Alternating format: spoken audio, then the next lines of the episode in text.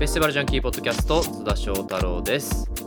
今回は前回に引き続きフジロック直前座談会の様子をお届けしたいと思います、えーこの回はですね、まあ、前回から聞いてくださってる方が多いかと思うんですがフェスティバルジャンキーポッドキャストの準レギュラーの皆様をお招きしてですね奥浜レイラさん坂東さやかさん竹内拓也さんこのお三方をお招きしてまあ、フジロック何が楽しみだとか、えー後半はですね実際これを今年持っていった方がいいんじゃないかとかこういうとこ変更点あるから気をつけてねみたいなことも、えー話しております。収録したのは1週間前、まあフジロック開催の1週間前ぐらいなんですけれども現在この頭の部分を撮ってるのはですね7月27日水曜日の夜ということで、えー僕自身は、明日から、えーフジロックの会場に入りたいと思います。直前になってですねいろいろ情報がまあ出てきてですね、えー前編で話していたブラックピューマズがキャンセルになったりだとかまあ新しく逆にクラブボン OAU といったアーティストが、えーラインナップされたりだとかまあそんなこともありましてですね。えーまあ、コロナの影響で、まあ、もしかしたらもう少しキャンセルがあったりだとか変更があったりだとかするかもしれませんが、まあ、その情報は、えーまあ、随時公式ホームページ等々でチェックしていただけたらなと思います。さらにですね収録した時はまだ決定してなかったんですけど YouTube のライブ配信アーティストがですね決定いたしまして、まあ、そちらも、えー実際にフジロック行かれないっていう方は配信のタイムテーブルをチェックしてえーま金曜日から日曜日まで楽しんでいただけたらなというふうに思っています。前置きが長くなってしまいましたが前編の方では1日目2日目の話をしたので後編は2日目の夜の話から3日目にかけて、えーお話を聞いていただければと思います。それではどうぞ。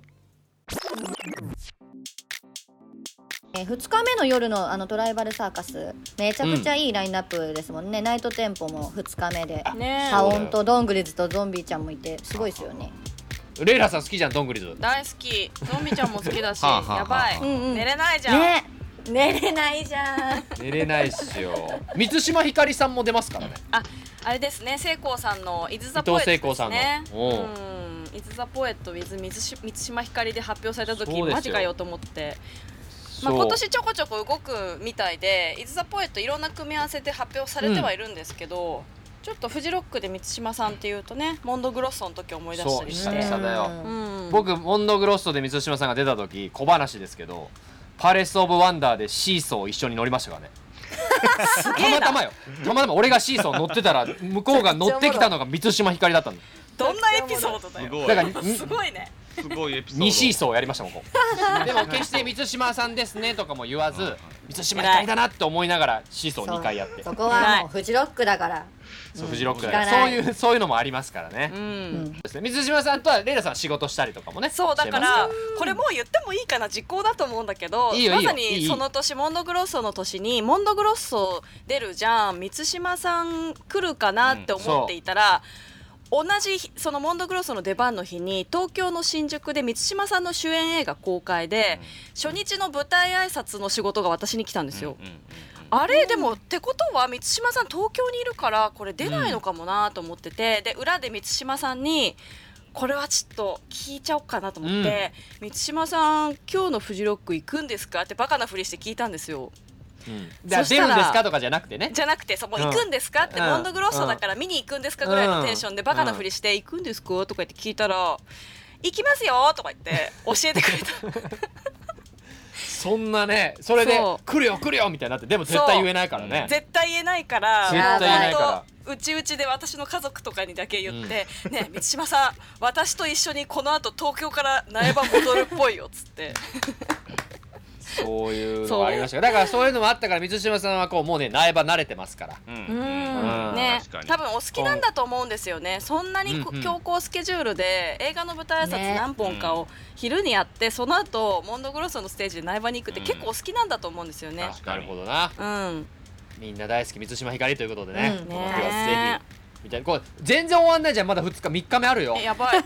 すごい。なんかみんな話した後にすげえ2日目の話してくる3日目ね。3日目行きましょう3日目。3日目。三日目最終日ね。最終日行きましょう、はい。最終日やっと3日目にたどり着きましたけどいかがでしょうか？3日目のヘッドライナーはですねホール G になってますが、うん。皆さん3日目まあヘッドすごいわ。ライナーでもいいですし他のアーティストでもいいですしどうでしょう？もう3日目急にはもう。黙る急に黙る。いや考えちゃってんのよ。もうあんな最後どうし二日目。なるほどね。うんいやまあ僕はすごいこうホール G は絶対今年、今年このこのスロットでフジやっぱりホール G を見たいですね。フジロックで見れるのはね竹内さんないですよね。そうですね、うん。あのーいいタイミングですし去年のアルバムすごい良かったですし、うん。 Nine Inch Nails のね、えーメンバープレ,、うん。プロデュースしてましたけどアルバムもあの、うん。フジロックと Nine Inch Nails のすごい伝説もあるし、うん。でね、うん。今回3日目の鳥っていうこともあるしホール G は見たいですね、うん。うん。竹内さんのポッドキャストでもね、あの去年の7月か8月ですよね。そうですね。あのニューアルバムリリースタイミングで結構追っかけてて、うん。ななんかまあその子供生まれたじゃないですかホール G って。でそうそうそう。まあ、そねれアルバムにもちろん関係ありましたけど、なんかそれもきっかけで結構なんか女性権利問題にもなんか声上げたりみたいな、うん。ちょっとアイコン的にもねホール G ってすごくうん。なんか注目もされてるし、うん、いいタイミングですよね、すごいね。そうですよね。だからじ自分自身もその女性男性っていうのをあれにせず、うん。うん。でもそのまあ母になったっていうことをまた作品になり、うんうんだからこの難しいというかこうあの僕もよくラジオとか出たりしたら、うんうん。女性ヘッドライナーって言っていいものかみたいなのも少しあってですね、うんその流れ的にはこのビョーク、うん。シーヤ、はいはい。まあ、女性として捉えるのであれば、この流れっていうのもフジロックらしい流れではあるんですよ今の。うんうん。だからそういう意味でもこうまあすごい最終日は楽しみでなんかまたシーヤみたいな土砂降りにならなければいいなと思ってます。うんうんうん。どうなんですか、うん。このシーズン見て見てるんですか？津田さん、ホール G は海外で。このシーズンはね見てなあ見ていんですよ。ないんですね。ホルジーはここはね見てない。のガバナーズボガバナール以外にはあんまり出てなかったの。かあそうななんだあヘッドライナーがそこだけか、うん、そうはヘッドライナーはアリゾナのハングアウトとかもヘッあそうだドライナーだったんですけそうどまあなかなかそんなすごいこう配信で盛り上がってっていう感じのフェス2つでもないので、そうだよね、まあななかなかこう僕も今年のはあんまり見れてないっていう状況なので。やっぱり去年のアルバムの曲中心にやってるんですかね？そうでもないんですかね？うん。あでもねそうでもセットリストなんかでチェックしたんですけど、うんうん。あのマシュメロとのコラボ曲とかは割とフェスでやってるっぽくて、そうなの。クローサーとかやるのかな？私もその前のうん。クローサーはねわかんやらなでないいけどやらないんじゃない？ないよね。で聞きたいですけどねクローサーとかボーイウィズいやラブとかも。めっちゃ聞きたい。ねうん。そうチェーンソそれはそれで聞もきたい。そうだし、BTS とかのコラボとかね、どう挟まっも。て挟まらないのかわかんないですよね、いやわかんないです。だからそう。いうもうどっちどういうモードでどちらかといえばねこれもう極端に言っちゃうとサマソニっぽいアーティストでもありますから、そうそうそう。うん。そうですよね。そのセットリストをどういうふうにこうやってくるのかっていうのは気になるところですよね。はい。でもシンプルにねそのナインチネイルズとのこの間のアルバムでうんホワイト、あグリーンか。でももう全然最高なんだと思うんですけど。それそれならすごいフジロックらしい。うん。そうそう、うん。まあただ、でもやっぱヒット曲がね知られてるところの楽曲がもっと違うところにある人だからそれがどうなるのかっていうところですそうこれよね。難しいよね。こううん例えば日本側のレーベルの担当者とかどういうんやろね。なんですかねどっちの方がいけるよとかねうん。もちろん何もなくその自分でやりたいものをやるっていうパターンもあるけど、うんなんか意見を参考にしたりするパターンもあるから。うんまあ日本の観客のこう感じとかはすごい効いてると思いますよ。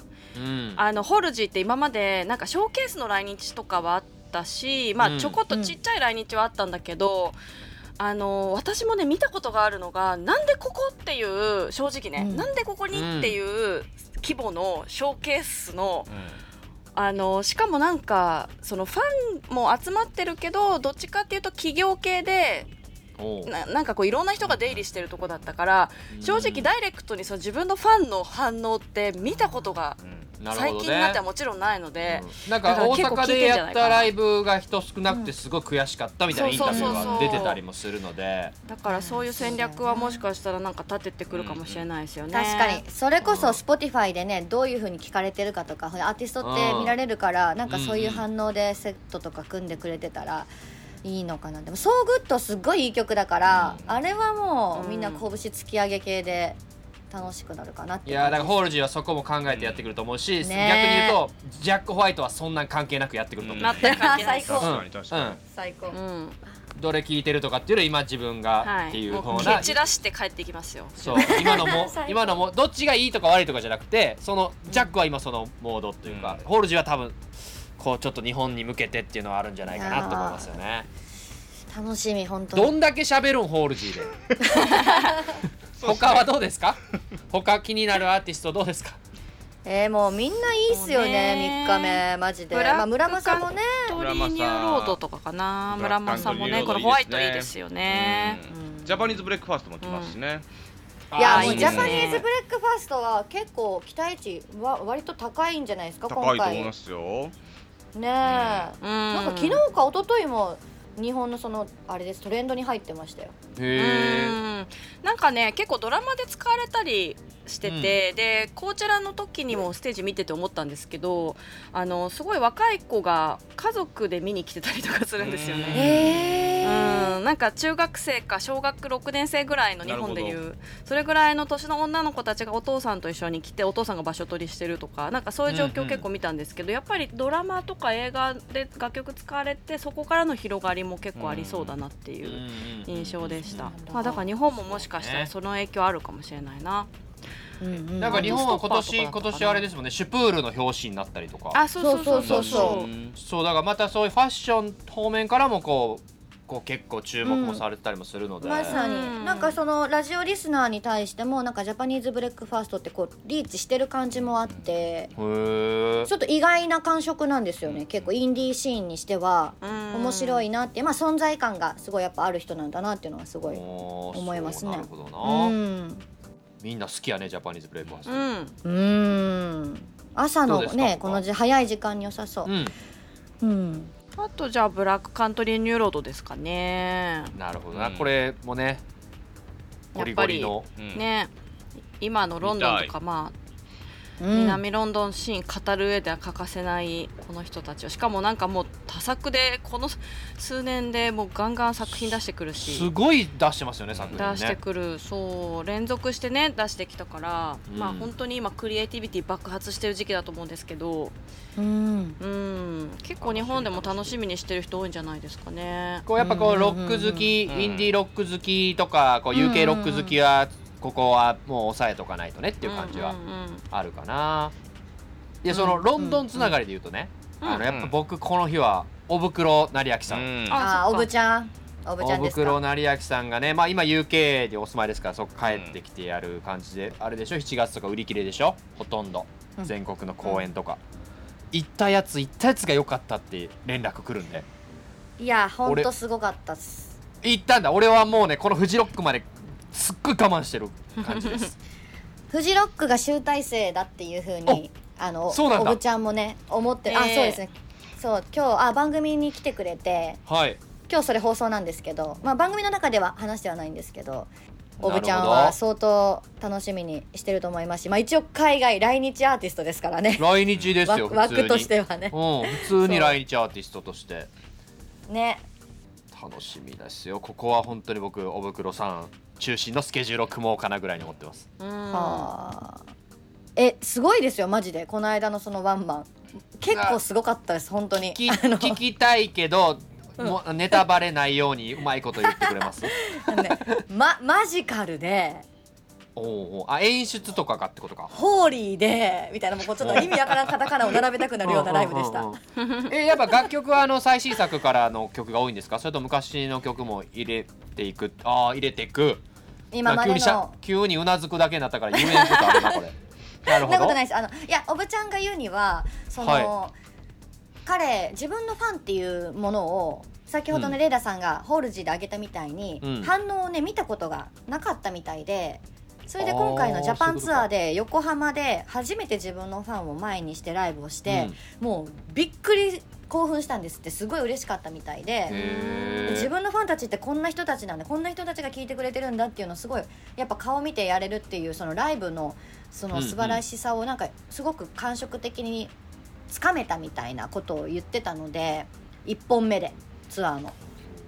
それを今全国各地でやってきてる状態なのでフジロックのファンってそれをもう飛び越えてくるじゃないですか反応に関しては、だからもうすごくいい空間でしかなくなるだろうなっていうのはもう確約されてます。レッドマーキー。レッドマーキーね。レッドマーキー。うわ楽しみやな他はどうみんな喋ったっけ？もうもう喋りました、3日目とりあ喋りました。えずはまあ喋ろうと思えばいくらでもいけるんですけど。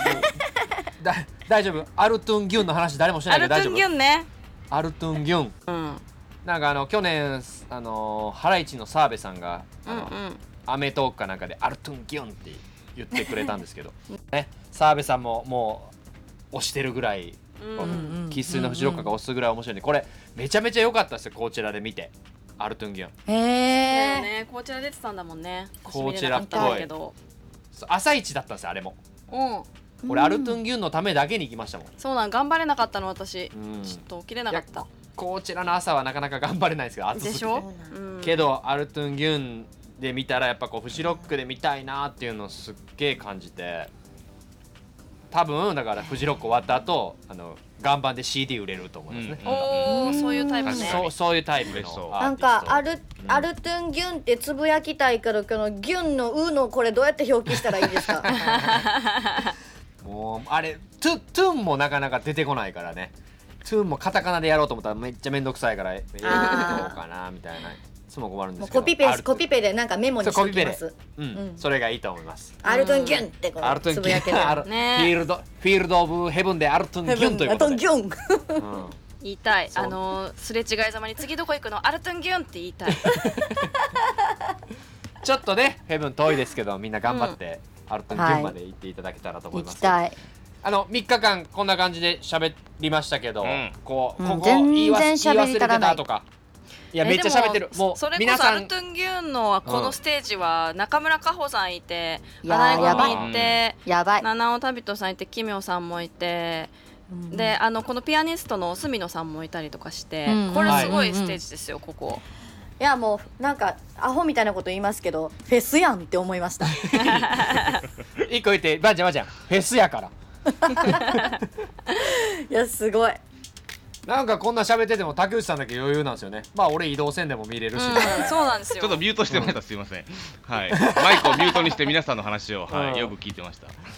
いやはい。冷静なね。やっぱ配信組が一番冷静だったりしますからね、まあ、ちょっと移動とかをね、うん考えなくていいですからね、その、ん。このスケジュールを組もうみたいなのがないし、まあ、もっと言うと、その、どれが配信されるかもまだ分かってないんで、あのーそうです。うんそっ盛りか。はい、盛り上がりをちょっと抑えてるところもあります。盛り上がっても見られない可能性があるんで、はい。比較的でも結構見られそうまよね。ですすね、そんなの印象ですよね。うん。うん。うん。ほとんど確かに。7割8割ぐらい見られるし、うん。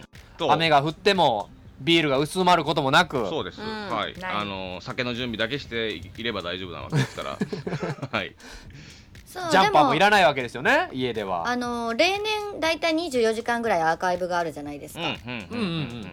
だからまあ現場にいても見逃したやつを宿か、まああ、テントに戻ってそうそうそう結構現場で見たりもしますもんね。カーソルギューンして、するするする、ねあるある。レレッドにいて、うん。ヘブンの現場で見たりとかするもんね。なんかそれもありますもんね。あったあっうんうん。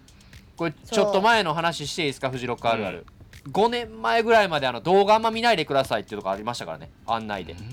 あのへ電波が電波が繋がんなくなるあへー。電波つながらなかったですよねそうソフトバンクとか昔ね。こうけどあんまりね。最近やっぱフジロックも電波つながるようになってきたしそんな動画見ててもそんなに別に、うん。あねみみんな結構見てる人いらっしゃるけど、す動画がまず見れるっていうこの確かに。確かに。昔ね。5G なんですかね。進化すごいよ、確かに昔電波つながらなかったな。ながらなかったですね。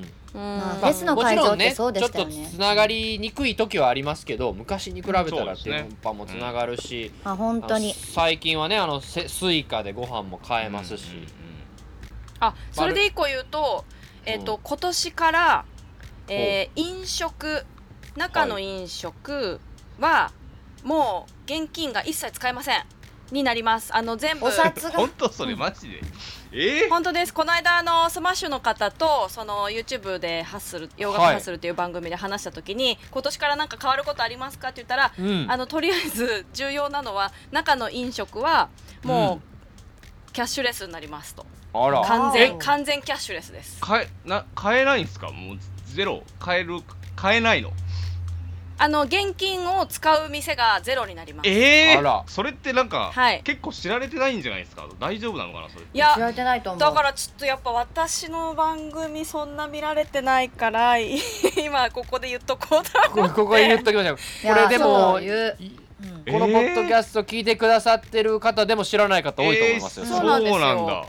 でペイペイとかは使え使えるのでまあそういうこう IC ピッて系。そう IC 系で払えたりはするしまあもちろんチャージのところもあるしまあクレジットカード持ってたらその場でねチャージもできたりするんですけどでもお若い方とかちょっとカード持ってないよっていう人とかは結構チャージしてった方がいいと思います。確かにそうですね、確かに。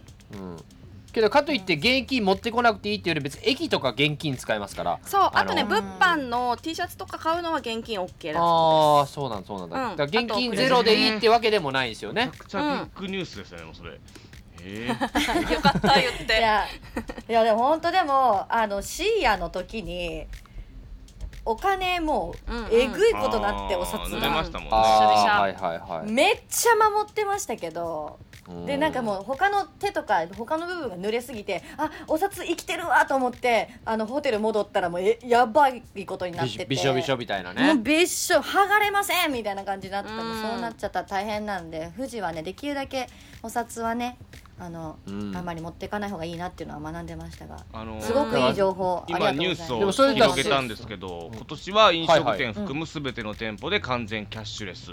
で、えーオフィシャルグッズ売り場アーティストグッズ売り場えー岩盤では電子決済のほかに現金クレジットの利用が可能という、あとセブン銀行、ATM が場内に設置されるというで、はいはいはい。えー愛知交通系 IC カード7個、えーなどなどの、えー、ペイペイとかのチャージも可能になるっていう。うんうんうん。うんだいぶ変わります充電ですねだから。やばいね。充電が必要、え携帯の携帯がで充電だー、マジか。充電だし水水没しないようにとかね、うんそうだ。うん。もちろんもちろん携帯の充電だ。そうやばい。携帯落としたりもああるしね。そのレイラさんよく海外フェスで携帯落とされますから。は いよく。盗まれたよのあれは。うん。だからそういう携帯は大事だし、まあ、もしかしたらあの僕がよくやるのはあの携帯でピーピーやってるとすんごいお金使っちゃうじゃないですか、うんうんうん。だからあの見えないからね。1個僕はあの7個カードとかを持っていっといて。そそこにもうここに今1万円は入ってるっていう状態にして、うんうん。それをちょっと大事に使うみたいな。もう無限チャージ。ペイペイとかと無限チャージしちゃうんで。うんもう自分がちゃんと使ってる額が分かるようにあのそういうのを7個とか持っていっとくのもありかもしれないですね。そうですね。うん、まあ今年じゃあそこですね。その持ち物的なところっていうか。うん、そうそうそう。その話も少ししたくて。何かこう持っていっとくべきものとかおすすめあったりしますか？皆さんこのな何年もフジロック行ってる皆様からして。そうだな一番最初に言った2008年から持っていき続けてるのはやっぱりジップロックなんだよな。そうそうそう。結局あのジップロックの話するんじゃないかなと思ったらジップロックの話しましたね。もうジップロックおばさんだからそうそうジップロックからお金もらってもいいくらいなんですけど。いやいやもうもうジジップジップねえということでね。えうんちょっと今年ジップロックを使ってフジロックでのなんかうん。PR 動画勝手に作りましょうよ、こんなに役立つよっていうね。いろんなシーンで本当にジップロック役に立ちますちょっとねなんか入れ、うん。こう携帯も入れといたりとか、うんもうおさお札があった頃はお札もそこに入れたりとか、うん。うん、ちょっとしたものを入れたり、ねあとはね。着替えをやっぱり大雨になったりすると、うんうんうん、まあもちろんポンチョ着てるし、うん。まあ濡れないリュックの中に入れてたら濡れないかなと思いきやもうそれどころじゃない雨の時って、もう着替えもジップロックに入れてリュックの中に入れといた方が良かったりしますしね。ジップロックも今うん僕手元にあるんですけど大きいやつとかもあるんですね大きいジップロック。うん僕これをリュックに入れてあの動いたりしてますね。うんだからもうリュックのカバーとかだけでは防げないんで、うん。リュックのリュックの中から防水していくみたいな。うん。ジップロックさんバッグ作ったらいいんじゃないですかね、うん。ジップロックバッグ。なるほどね。ねえもうジップロックブーツ。ジップロック T シャツ。ジップロックジップジッ フジロックジップロック。ジップロックの話ちょっと待ってジップロックって会社なの？これ万丈一致でジップロックじゃないですかもう持ち物は。なるほどねジジップロックは何にでも使える。ちょっとすいませんね来年なんかフェスティバルライフとかこのポッドキャストがプレゼントバイジップロックとかなったらもそうだよ。のすごいいいですよそれすもごくうすごい俺営業したんやろうね。そうだよ旭化成さんです。旭化成さんおあ願いします。旭化成さんなんだ。旭化成なんだ。はい。えジップロックに入れてたらもう濡れないんすかもう完全にそんなことないよ。そんなことないよ。そんなことない。あのなな あのジップロックは褒めるけどジップロックを超えてくる雨も降るよっていうのはあジップロックあればいいってことですね。穴が開くとね。うん。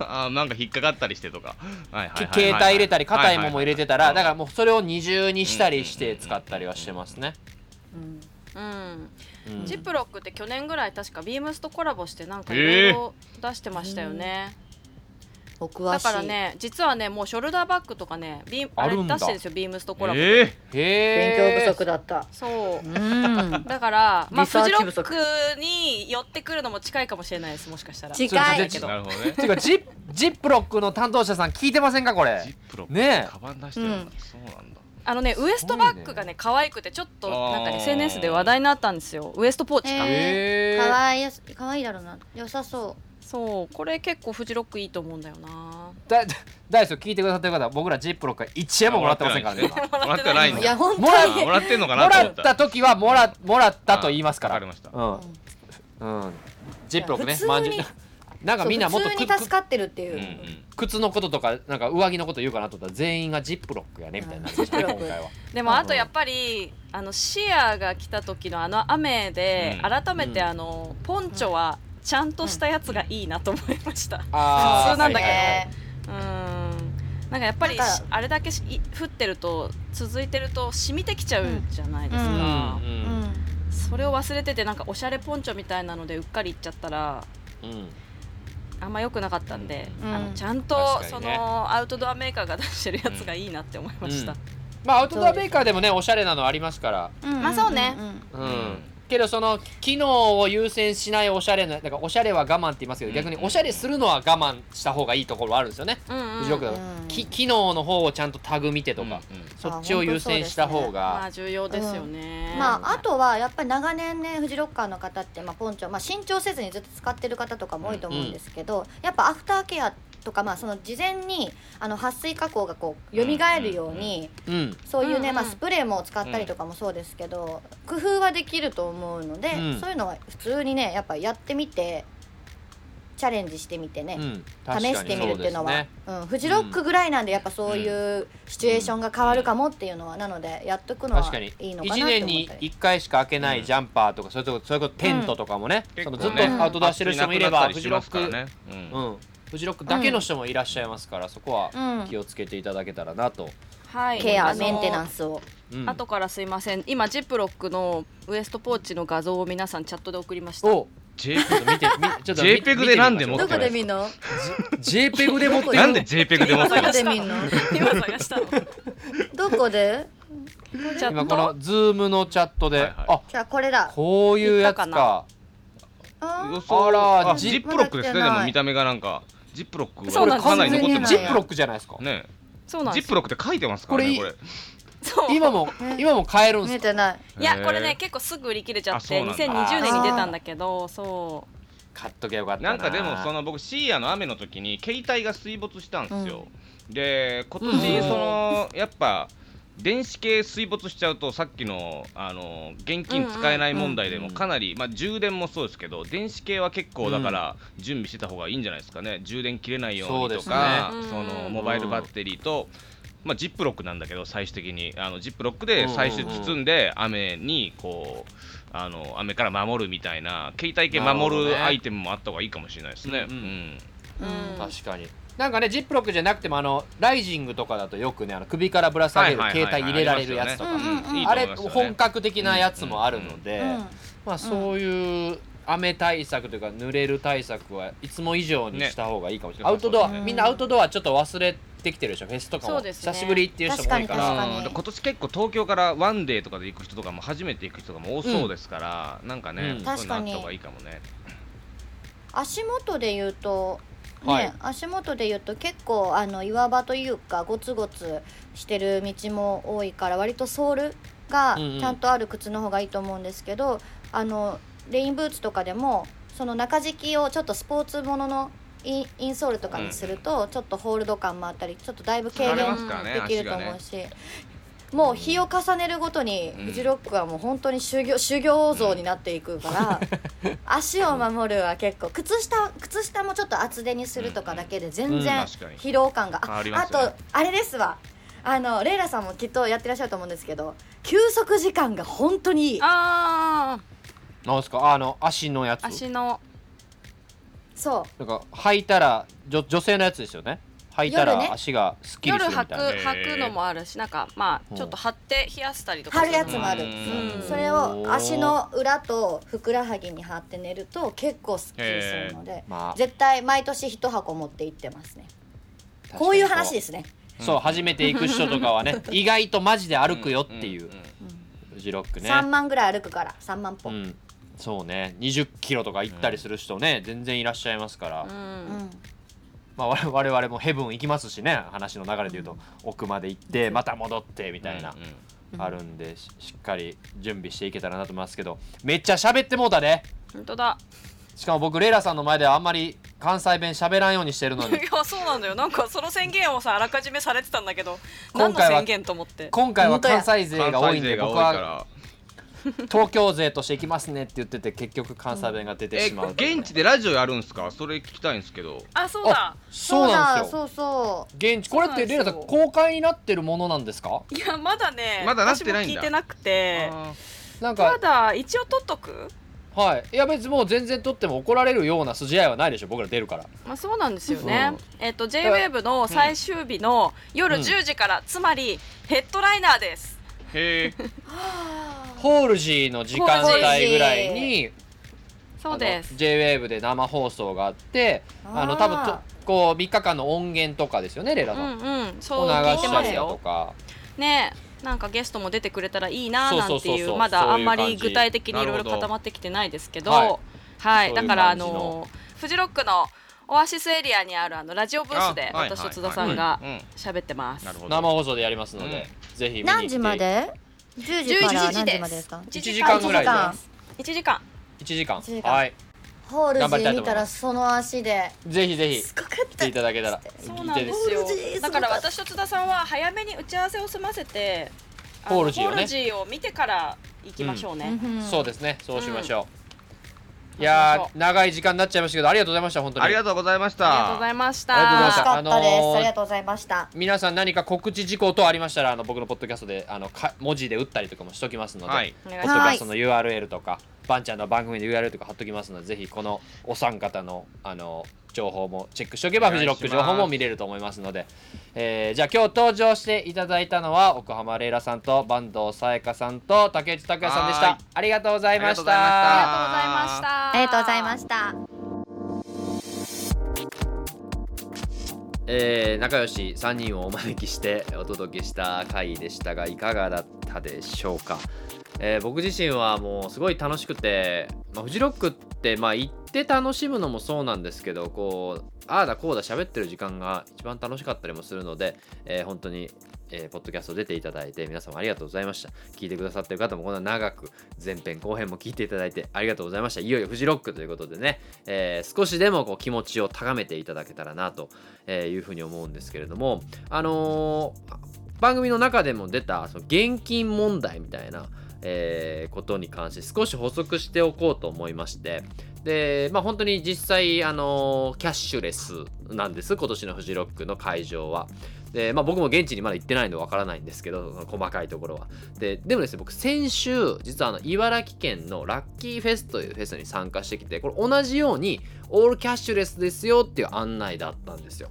えーとスイカとかそういう交通系の IC カードも使えるし、まあ、PayPay も使えるという状況で、まあ、交通系の IC なんかいろいろ使えるよみたいな書いてるんですけどあのその茨城のフェスですごい困ったのが電波がなくて全然 PayPay もそもそも開けないし PayPay 開いてもあの PayPay って1回開くと5分間バーコードが有効なんで電波いいとこで開いて並んでる間にそのバーコード無効になっちゃうみたいな。でまた店の前ら辺で開くと電波つながんないみたいなことがあったりもしてあのまあ大丈夫だとは思うし、まあ、配信の中でも言ってたんですけど結構電波はフジロック良くなってきてるし実際に去年去年まあ、去年は人が少なかったかもしれないんですけど電波がこうスイカが使えないみたいなことはなかったので大丈夫だと思うんですけどまあ先日の、電波障害のこともあったりするし、まあそもそも向こう側のその前行ったフェスだとあのキャッシュレスのピーってする側の電波が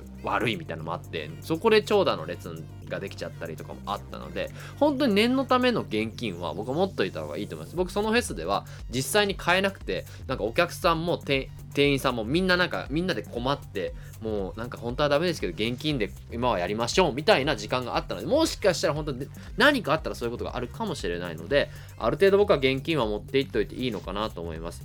でちょっと重いけど500円玉をなんか5枚ぐらい持っとくとかすれば、まあ、お札だと濡れちゃう可能性もあるのででさらに僕は携帯が使えない時のためにあの IC カードリアルの IC カードもあのこれ用に持っていこうと思います、まあ、使いすぎ問題もある。自分でチャージしてこれぐらい入ってるって分かってる分でやろうかなっていうふうに思っています。